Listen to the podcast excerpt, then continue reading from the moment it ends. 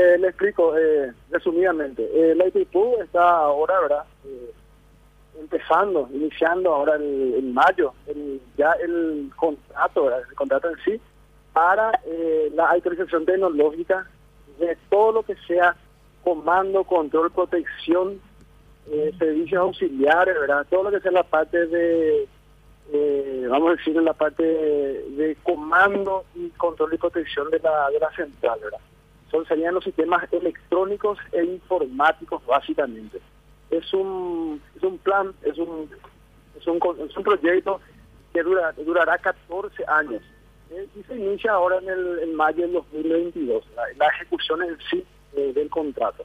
Eh, pe- perdón, ahí, ahí le quiero le quiero parar un ratito, ingeniero, porque quiero hacer una corrección, porque nosotros eh, miramos el tiempo de producción de Itaipú y entendíamos como luego de 14 años. No, el trabajo, estas mejoras van a durar 14 años.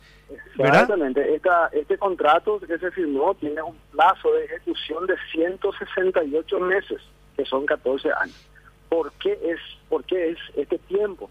Porque la, las máquinas, la, parte de la electrónica, vamos a decir así bien, en un lenguaje bien sencillo, para que se pueda entender, la parte electrónica de las máquinas eh, se deben parar las unidades generadoras para poder actualizarlas. Entonces hay un plan de parada, ¿verdad?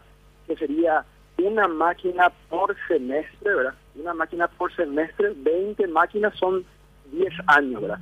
Eso es el, cronograma de actividades eh, de las máquinas paradas, pero hay unas actividades previas de la autorización del sistema SCADA, que es el sistema de super- supervisión y control de la central, de los servicios auxiliares, de los eh, generadores diésel, de algunos transformadores, tableros, y también eso tiene, eh, eso debe hacerse antes que eso duraría unos cuatro años, entonces totalizando 14 años en total los trabajos de actualización de la central hidroeléctrica.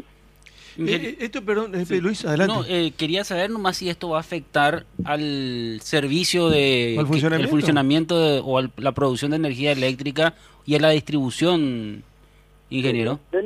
La, por la planificación que se tiene, no afectaría el, el contrato ni el suministro a los consumidores.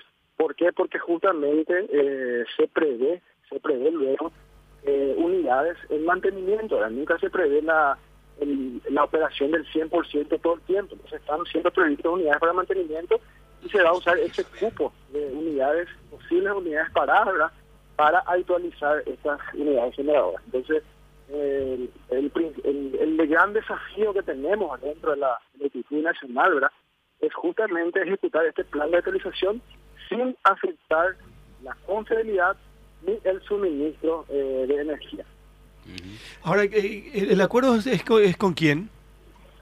Es un, en realidad fue una licitación, ¿verdad? Una licitación eh, binacional eh, para la formación de un consorcio. Este consorcio, el consorcio ganador de esta licitación eh, fue el consorcio CMI, que se llama Consorcio de Modernización de Itipú, está compuesto por dos empresas paraguayas y una empresa brasileña. La empresa brasileña es la empresa General Electric, realidad una empresa multinacional, ¿verdad? que tiene filial en Brasil, ¿verdad? Y las empresas paraguayas son la empresa CIE y la empresa Tecnoedil, ¿verdad? Cada una de esas empresas tienen roles específicos dentro de este plan.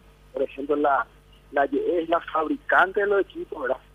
Que va a suministrar los equipos principales, ¿verdad? Los equipos eh, de protección, control, comando. La Tecnoedil va, va, va, va, va a suministrar tableros de servicios auxiliares CIE va a entrar con la mano de obra para el desmontaje y montaje de todo lo que se va a instalar.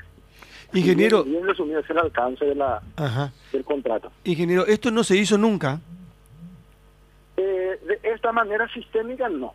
Ajá. hicieron siempre acciones estructurantes, le llamamos, ¿verdad? que son modernizaciones de, de sistemas específicos o upgrade, actualizaciones, ¿verdad? Pero eh, llegó un momento en que se, se requiere una actualización sistémica, con un cambio inclusive de algunas filosofías de funcionamiento, ¿verdad? Como ustedes saben, el, este el mundo digital ¿verdad? va evolucionando más rápido, hay nuevos protocolos, nuevas metodologías, nuevas nuevos equipos, ¿verdad? Y la el objetivo es eh, tener una usina eh, que esté a la vanguardia tecnológicamente, ¿verdad?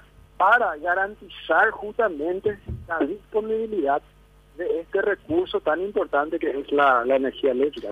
Eh, por último, por una cuestión de tiempo, ingeniero, ¿y, y se puede Sí, saber sí. cuánto va a costar esto?